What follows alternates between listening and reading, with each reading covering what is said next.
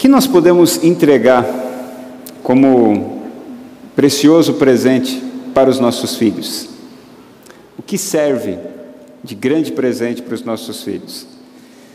Não sei se a, a, a nossa constante lembrança das coisas pode, quem sabe, fazer com que nós tenhamos nelas o grande objetivo da vida. Alguns de nós podemos esperar alegria no sorriso, na demonstração de carinho dos nossos filhos, mediante um presente que a gente entrega, através de algo que compramos, que custou um bom preço, que vai ter uma certa durabilidade e ainda vai trazer uma certa interação entre eu e meu filho, meu filho e eu. Porém, nem sempre as coisas são aquilo que vão favorecer um bom relacionamento entre pais e filhos. Mas pode ser que você pense assim, você que é pai pense assim: se eu pelo menos der uma boa educação para os meus filhos, prover um ambiente favorável para que eles possam crescer com segurança, com estabilidade, onde as rotinas possam se é, perpetuar e assim bons hábitos possam se estabelecer, quem sabe isso seja aquilo que o meu filho mais necessita. E nós fazemos isso, né? buscamos sempre encontrar meios para que o nosso é, sustento e também todo o nosso desenvolvimento econômico possa favorecer uma certa estabilidade para a nossa família e, com isso, dar boas condições para que os nossos filhos cresçam em um ambiente muito melhor, quem sabe até do que aqueles que nós tivemos ou do qual nós viemos no período da nossa infância. Mas pode ser que alguns ainda, alguns pais ainda possam pensar que a melhor estratégia de carinho ou o melhor presente que a gente pode oferecer aos nossos filhos seja ainda um bom relacionamento familiar ou uma boa relação com a esposa.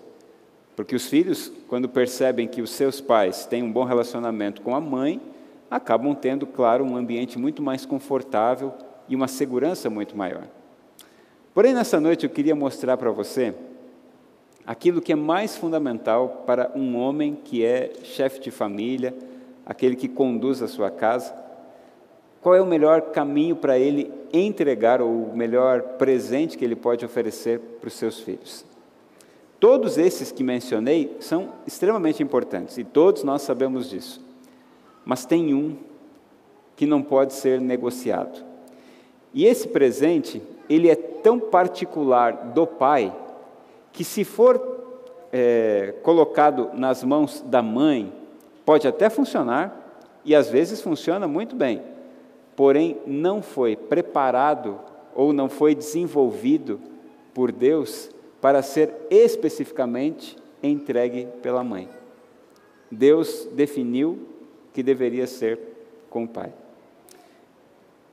E para ficar um pouco mais fácil o entendimento disso, eu quero convidar você para ler junto comigo que está no livro de Jó, no capítulo 42, a partir do verso 10. Jó, capítulo 42, a partir do verso 10, diz assim: Mudou o Senhor a sorte de Jó, quando este orava pelos seus amigos, e o Senhor deu-lhe o dobro de tudo o que antes possuíra. Então vieram a ele todos os seus irmãos e todas as suas irmãs, e todos quantos dantes o conheceram, e comeram com ele em sua casa, e se condoeram dele e o consolaram de todo o mal que o Senhor lhe havia enviado. Cada um lhe deu dinheiro e um anel de ouro. Verso 12. Assim, abençoou o Senhor o último estado de Jó, mais do que o primeiro, porque veio a ter 14 mil ovelhas, seis mil camelos, mil juntas de bois e mil jumentas. Também teve outros sete filhos e três filhas. Chamou o nome da primeira Gemima, o da outra Késia e o da terceira Querem Apuque. Em toda aquela terra não se acharam mulheres tão formosas como as filhas de Jó. E seu pai lhes deu herança entre seus irmãos. Depois disto, viveu Jó cento e quarenta anos, e viu a seus filhos e aos filhos de seus filhos até a quarta geração. Então morreu Jó, velho e farto de dias. A história de Jó é amplamente conhecida, não em seus detalhes, mas em toda a sua macro história. A macro história de Jó nos relembra que um homem que era fiel a Deus em todos os sentidos acabou tendo uma série de problemas, tragédias, inclusive dentro de sua casa, que afetaram profundamente toda a sua história e mudaram completamente a sua trajetória. Jó, que era o homem mais rico de todo o Oriente e que tinha, naquela ocasião, sete filhos e três filhas, e que tinha também servos de toda espécie, e que tinha também o respeito de toda a vizinhança e de toda a região onde ele habitava, acabou perdendo tudo do dia para a noite. Quando Satanás, ao conversar com Deus, procurou mostrar que Jó só adorava a Deus porque tinha muitas coisas, Deus então permitiu que Satanás tocasse em todas as coisas que pertenciam a Jó. Num primeiro momento, Jó perde todos os seus animais.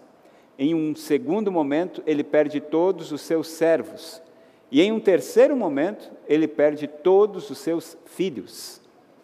E se isso não bastasse, num quarto momento, algo mais posterior, ele vem a ter úlceras no corpo, uma espécie também de lepra sobre a sua pele, e acabou totalmente amargurado, com tantas aflições ao seu redor. Porém, a Bíblia diz que em nenhum momento Jó chegou ao ponto de é, praguejar contra Deus ou ainda assim insultar o seu Deus. Jó continuava adorando a Deus apesar de todas as adversidades. Ele chega, inclusive, a quase loucura aos nossos olhos de dizer que nu saiu do ventre de sua mãe, portanto, não haveria nenhum problema voltar nu. Se Deus o deu, Deus também podia tirar. E ele precisava continuar dando honra e glória ao nome de Deus, tanto na, na bonança quanto na adversidade. Essa é uma história muito interessante. Até hoje, os maiores teólogos têm se debruçado sobre esse texto e nem todas as respostas estão diante dos nossos olhos. Mas uma coisa é certa: Jó continuava buscando a presença de Deus, apesar de tudo aquilo que ele passou. E depois que a tormenta se instalou e chegou ao seu fim, mais uma vez a multidão de bênçãos se avolumaram sobre a vida desse homem. E ele passou a receber tudo o que tinha de novo. Quando a doença acaba, quando o sol volta a brilhar na vida de Jó, todos os seus familiares lhe trazem um pouco de suas riquezas. E em alguns anos, Jó é de novo o homem mais rico de todo o Oriente. Volta a ter sete filhos e três filhas, e a Bíblia, inclusive, num ato raro, dá o nome das filhas e não dos filhos. Esse é um dos poucos textos em que nós temos o nome das filhas e não temos o nome dos filhos. Lembrando que a origem judaica era extremamente patriarcal e é claro que vinculada a um setor muito mais com o olhar do pai do que da mãe. Quando nós temos todos esses relatos juntos, nós podemos chegar a uma conclusão. Deus mostrou na pele de Jó o que é ser fiel a Ele e como ser fiel a Ele. Jó manifestou para todos os seres terrestres, mas também para todos os seres celestes e para todos os seres que fazem a intermediação entre o divino e o humano, que é possível continuar adorando a Deus apesar das situações complicadas e difíceis pelas quais passamos. Mas eu sei que você pode estar se perguntando, tá, mas e o que isso tudo tem a ver com paternidade, ou ainda assim com a resposta para o presente maior que eu preciso entregar para os meus filhos? Eu creio que todos estes novos filhos de Jó não diminuíram a importância daqueles que morreram. Inclusive, os primeiros filhos de Jó estavam sempre em é, muitas reuniões, eles acabavam comendo um na casa do outro, as suas, é, os seus encontros duravam semanas. Mas o fato é que, em todo o livro de Jó, desde o capítulo 1 até esse capítulo final, capítulo 42, nós vamos encontrar Jó intercedendo a Deus pelos seus filhos, e vamos encontrar Jó também dizendo que aquilo que é prioritário na sua vida é o seu relacionamento com Deus e a sua fidelidade para com Ele, apesar das circunstâncias. E esse é o maior presente que a gente pode entregar para os nossos filhos. Quando um filho enxerga o seu pai de manhã cedo ou em algum outro horário, buscando a Deus, o exemplo que está sendo manifesto na mente desse filho ou dessa filha é incrível. Quando um filho ou uma filha enxerga seu pai de joelhos, sabendo esse filho ou filha que os problemas estão instalados em sua casa, ali há uma grande lição. Esse menino ou essa menina começa a perceber que quando as dificuldades baterem na porta da sua casa, a principal atividade que ele ou ela precisa desenvolver é a busca do Senhor. Quando o filho ou a filha encontra seu pai buscando a palavra, esse menino ou menina vai entender que quando há necessidade de sabedoria, quando há necessidade de discernimento, quando há necessidade de boa conduta em relação a desafios que a vida apresenta, a Bíblia será o caminho mais seguro para se buscar. Agora, se isso não é encontrado em nós pais, não há como esperar que nossos filhos, na posteridade, venham fazer a busca de Deus. É triste quando alguns pais andam desesperados de um lado para o outro, preocupados com a espiritualidade de seus filhos, quando estes, durante o período da infância, não demonstraram na prática como que isso se estabelece. Como você sabe, tenho dois filhos. E o João, que é o mais novo, está na fase do espelho. Tudo que eu faço, ele faz também. Se eu pego uma chave de fenda para consertar alguma coisa em casa, ele vai buscar a chave de fenda dele ou alguma coisa que se pareça com isso. Se ele percebe que eu estou fazendo alguma atividade que ele tem condições de ajudar, ele vai dar um jeito para ajudar. Porque tudo aquilo que eu fizer agora, ele está absorvendo como uma esponja e guardando no seu cérebro como informação precisa e preciosa para o futuro que lhe aguarda. Portanto, se há um presente que a gente pode dar para os nossos filhos, é a nossa capacidade de buscar a Deus diariamente, à vista dos nossos filhos. Eu não sei se você faz isso de maneira secreta. Seria bom que você fizesse de maneira visível, pelo menos aos seus filhos.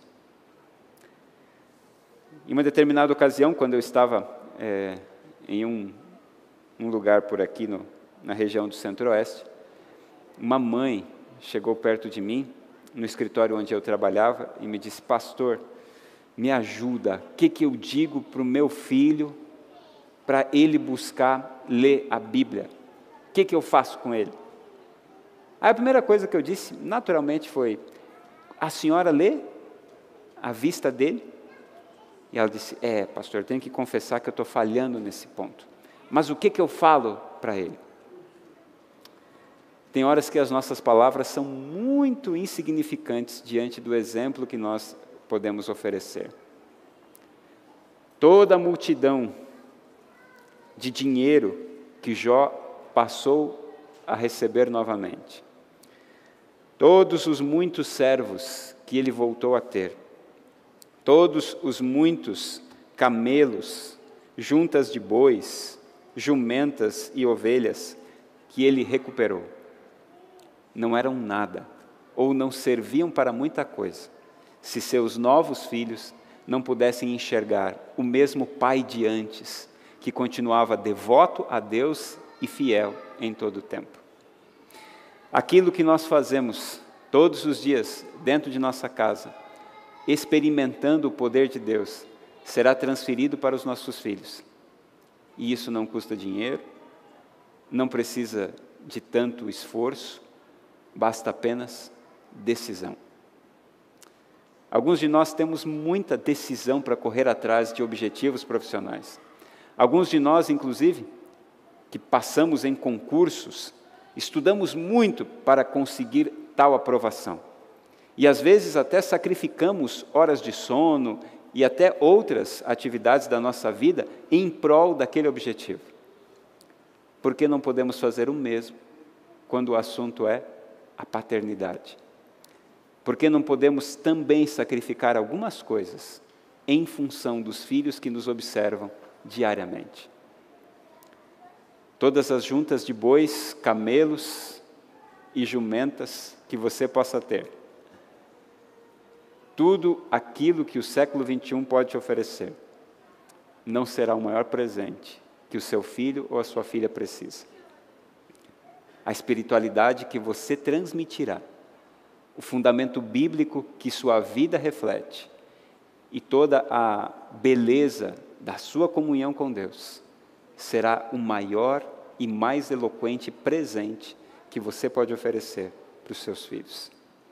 Quando eles olharem para você e disserem: Meu pai é um homem de Deus, ali está o grande presente que eles tanto precisavam.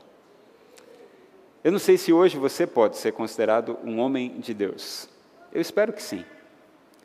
E não importa se seu vizinho, seu patrão ou seu funcionário ou qualquer outra pessoa não o enxergue assim.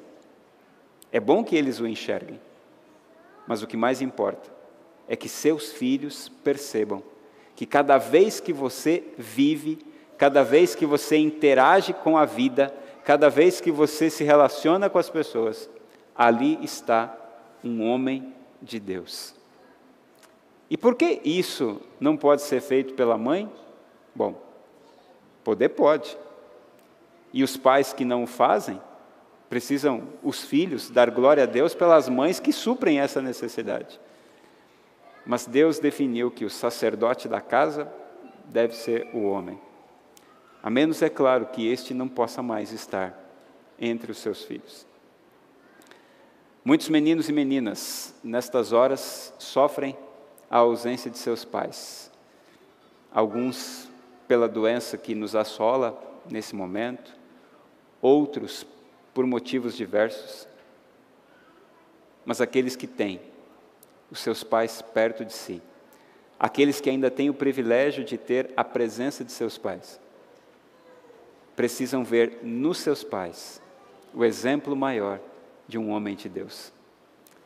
Quer dar um presente magnífico para o seu filho? Quer dar segurança emocional para o seu filho? Quer dar segurança financeira para o seu filho? Quer dar estabilidade de relacionamentos para o seu filho? Mostre para ele que você é um homem de Deus alguém que reconhece Deus como o ser mais importante e a comunhão com Ele a atividade mais importante. Isso tudo vai superar todas as juntas de bois, camelos e jumentos que você pode ter.